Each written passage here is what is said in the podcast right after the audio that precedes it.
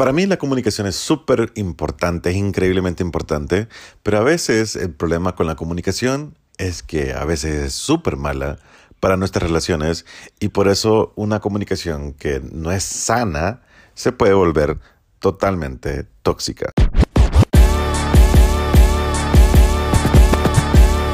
Este es el podcast de Mr. Hombre. Hey podcast, ¿cómo han estado? Espero que estén súper bien. El día de hoy hablaremos acerca de la comunicación. Es súper crucial, es súper importante en las relaciones. Si vos tenés una relación sin comunicación, entonces, ¿qué tipo de relación tenés? Tenés una muy mala relación. Ahora, la comunicación es súper crucial, es súper importante, porque esto hace que una pareja, esto hace que un grupo de personas, la comunicación hace que en cuanto a relaciones, hace que una pareja sea mejor y vaya evolucionando y vaya mejorando con el tiempo. Cuando hay buena comunicación, una relación evoluciona súper bien. Y me refiero a evolucionar a que va siempre mejorando.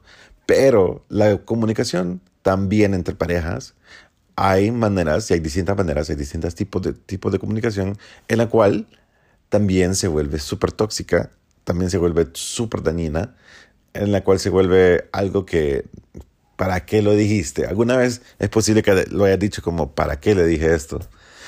¿Para qué hice esto? ¿Por qué le conté esto? Y tal vez eso dañó completamente em, tu relación. Así que esas son tres, es posible que haya más, pero tres maneras, eh, tres tipos de comunicaciones que son tóxicas para tu relación. La número uno es comunicarte o enviar demasiados mensajes y, esperan, y esperar que te contesten de una manera inmediata. Vivimos en una sociedad, vivimos en un tiempo en el cual la tecnología ha hecho que vos pongas un dedo en tu celular en una pantalla y de ahí, de un solo pase algo. O sea, como vos pones tu dedo sobre, sobre una aplicación, sobre una página, sobre un link y luego te lleva de un solo algo. Vos publicás una foto en Instagram y tal vez al primer segundo ya tenés un like. Y así. Entonces, tenemos satisfacción instantánea en muchas cosas. Entonces, cuando vos tenés pareja, lo que pasa es que vos, vos puedes enviar un mensaje como diciendo como, hola, ¿cómo estás? Espero que estés súper bien. O, mi amor, me hace mucha falta, te quiero. Y como al primer minuto no te lo contestó, tal vez a los 10 minutos no contestó, te enojas entonces, este tipo de comunicación es súper tóxica. Cuando vos envías todos estos mensajes y vos querés que eh, todos los mensajes se los contesten de una manera súper expedita, que sea súper instantánea. Entonces, eh, sobre comunicarte, a eso me refiero, sobre, sobre mensajear, o sea, que sea una cantidad de mensajes exagerada.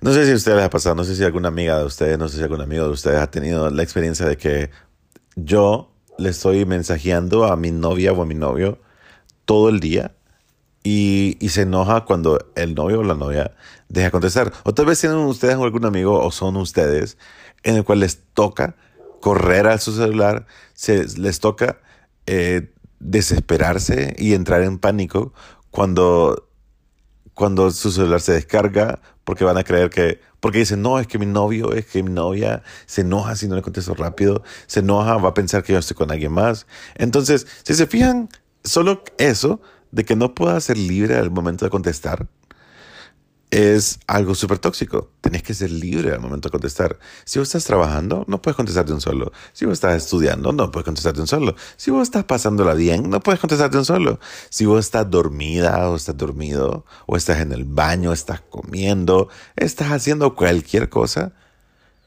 eh, no, es, no es nada de vida o muerte. Un mensaje de tu novio o de tu novia no es de vida o muerte. Algunos, me refiero, como si hay alguna emergencia, pero ni aún así eh, todos tenemos que tener la paciencia para saber que eventualmente lo van a contestar. Algo que, que me gustó hace mucho tiempo, eh, me, lo, me, lo, dijo un amigo, me acuerdo.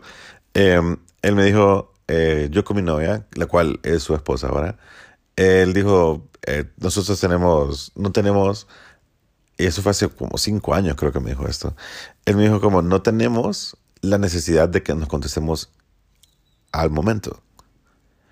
a veces él estaba en su celular en WhatsApp y la novia le mensajeaba. Le decía como, hola amor, pucha, me hace falta. Y él no contestaba. Porque decía que él tenía que también acostumbrarse a que no puede contestar tan rápido. Porque no siempre va a estar ahí para ella o ella va a estar ahí para él siempre. Entonces, yo, eh, yo, yo vi eso y vi cómo eso evolucionó de una manera bien bonita.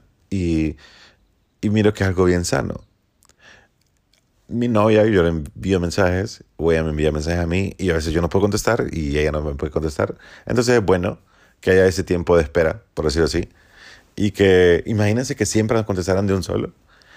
Imagínense eso, imagínense que tu, imagínate que tu novio, o imagínate la persona que a vos te gusta, te contestara así, súper rápido. Vos le mandas, hola, hola, ¿cómo estás? Bien, ¿y vos? Em, entonces se siente como que es como un mensaje automático, por decirlo así. Pero cuando pasa el tiempo de hola, y ya pasaron cinco minutos y es como, hola, ¿cómo estás? Y sentís rico, sentís bien bonito, porque, pucha, decís como, le dije hola y no me dijo nada, y luego cuando contesta sentís bien bonito. Pero digamos que vos estás acostumbrada a que te conteste a los segundos de haberle enviado un mensaje. ¿Qué pasaría aquel día que esté trabajando mucho y no te puedo contestar. Y está trabajando mucho y son las 10 de la noche. Vas a pensar que te está quemando la pata, que está siendo infiel. Entonces, eh, mejor hay que bajarle un poquito a eso de que son mensajes, que todos los mensajes que nosotros, enviamos tienen que ser contestados automáticamente, o sea, instantáneamente. A eso me refiero. Ahora, número dos, comunicar todas nuestras emociones, todos nuestros sentimientos. Y con esto me refiero a que a veces, yo tengo, yo tengo una amiga eh, y la quiero muchísimo, pero eh, creo que ese es el mayor problema que tenemos entre ella y yo, que ella me comunica todo y yo no le comunico nada. Eh, no nada, pero debido a que ella me comunica todo y, y también la manera en que ella se comunica conmigo quiere que sea como la primera, el primer punto de que quiere que le conteste de una manera súper instantánea y casi nunca puedo hacerlo. Eh, y también me comunica eh, sus frustraciones. Ella se frustra un montón. Entonces es como, ella me dice, eh, detesto esto, o me cae mal el chavo con el que estoy saliendo. Y luego me siento mal, me siento, estoy enojada, estoy frustrada, estoy decepcionada, estoy estresada, estoy con tensión. Entonces pasa, pasa diciéndome cada vez que ella se siente, o que siente algo, alguna emoción. Acuérdense que las emociones son cosas eh, involuntarias que, y a veces son, a veces tenemos cosas bien estúpidas en las emociones.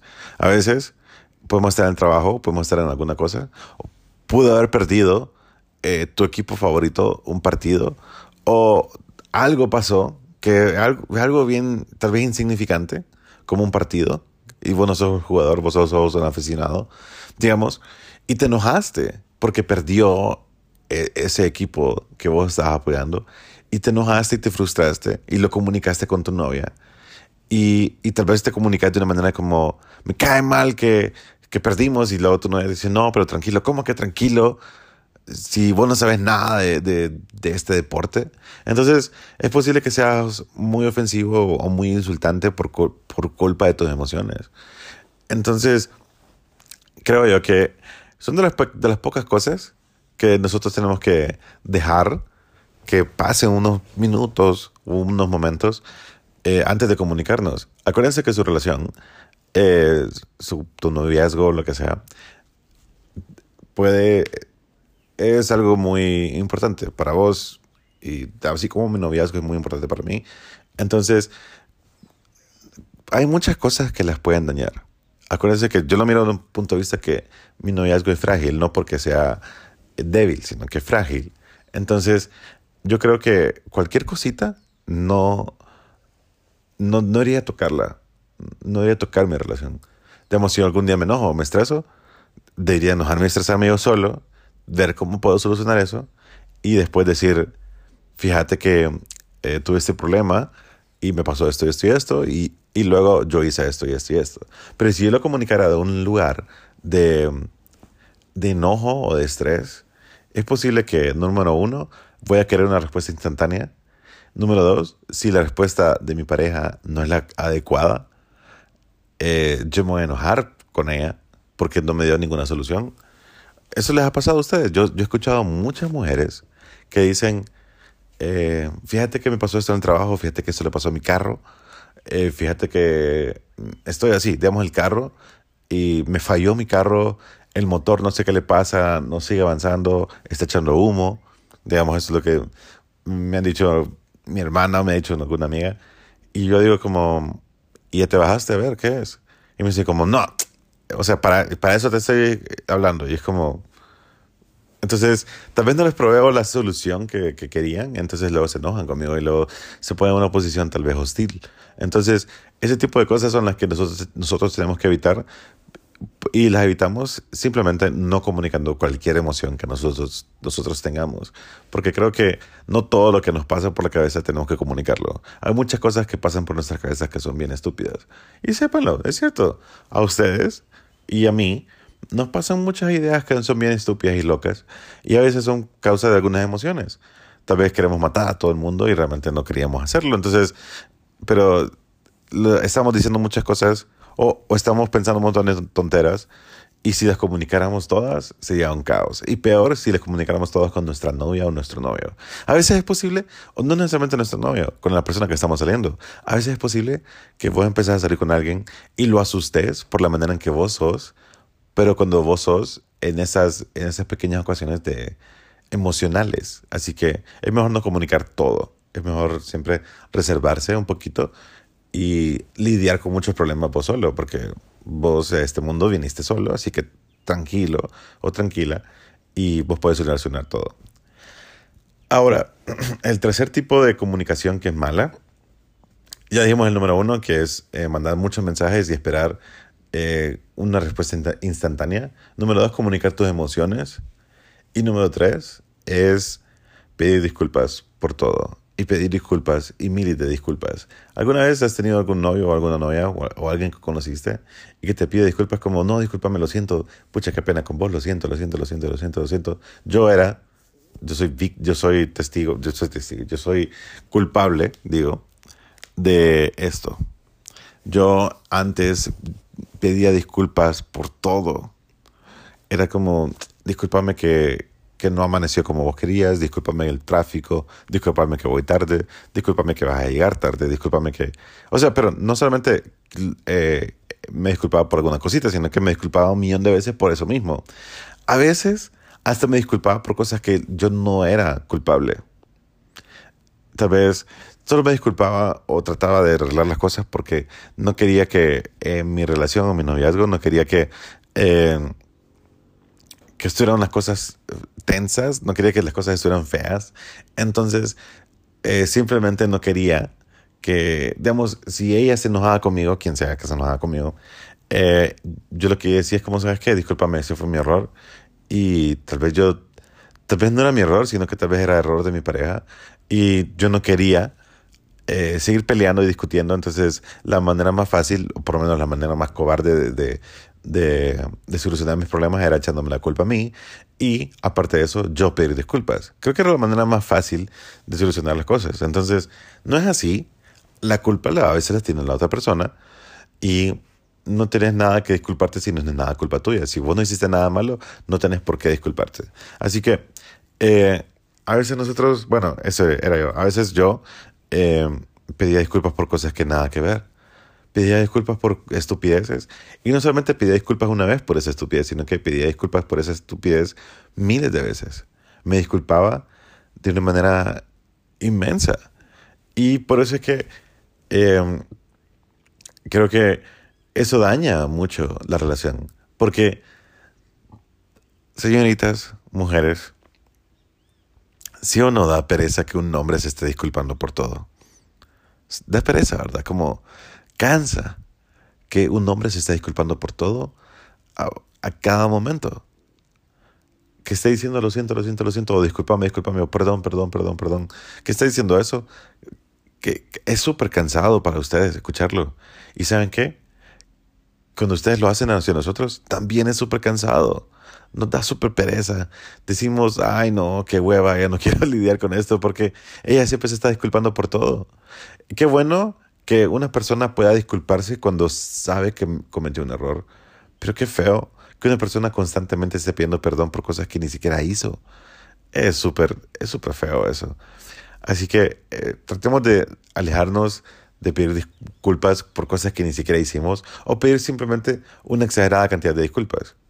Cuando entiendo que hay situaciones que vos tal vez te apenan y debido a esa situación que te apenó, pedir disculpas de una manera exagerada, abrumante, pero yo te puedo perdonar esa, pero contar que sea una vez a las cansadas, una vez cada tres meses, una vez cada seis, que vos te disculpaste por un montón, un montón de veces, está bien, pero tal vez te sentiste muy apenado, entonces tal vez pedís disculpas, eh, la misma disculpa durante todo el día, porque te, te sentiste, vino de un lugar que te dio pena.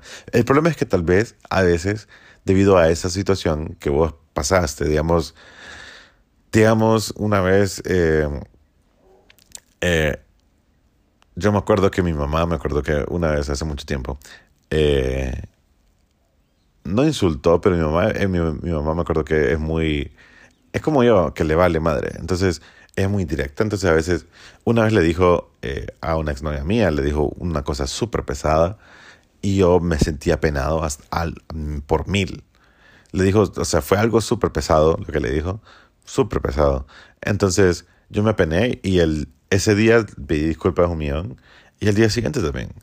Pero yo sabía que debido a eso eh, mi relación iba a terminar, pues. Entonces, porque mi mamá se súper pasó, me acuerdo.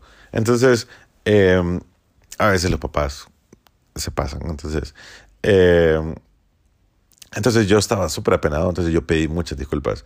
Pero debido a eso, que yo pedí muchas disculpas, creo que yo me acostumbré a pedir disculpas un montón, porque creí que era la manera eh, correcta de hacerlo. Y acuérdense, si alguien te disculpa, si alguien te, eh, te perdona o te, dice que no te preocupes, que ya pasó, créetelo, ya pasó y estate tranquilo, ¿ok?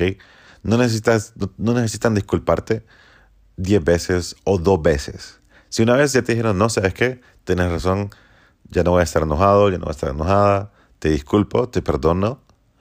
Entonces, si a todos se contentó, lo más tonto que nosotros podríamos hacer es pedir disculpas otra vez, porque e, esa persona, nuestra pareja, ya está, eh, ¿cómo se dice?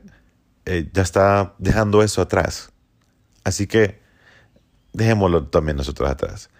Así que espero que te haya gustado este podcast. Hay tres maneras de, que tu comunicación puede ser tóxica. La número uno es que mandes muchos mensajes. La número dos es que comuniques todas tus emociones. Porque hay unas emociones que no deberían de ser comunicadas. Y número tres, eh, que te, te, disculpes de una manera excesiva. Así que espero que te haya gustado este podcast, que te haya ayudado. Y si te gustó este podcast, puedes mandarme un mensaje por Instagram, por Facebook o Twitter. Eh, preferiblemente por Instagram o Twitter. Me puede encontrar a mí en Twitter, Facebook, TikTok, LinkedIn, YouTube como Mr. Hombre. Yo soy Mr. Hombre, MR Hombre. Y espero que te haya gustado este podcast. A mí me encantó estar con ustedes y lo estoy viendo por aquí.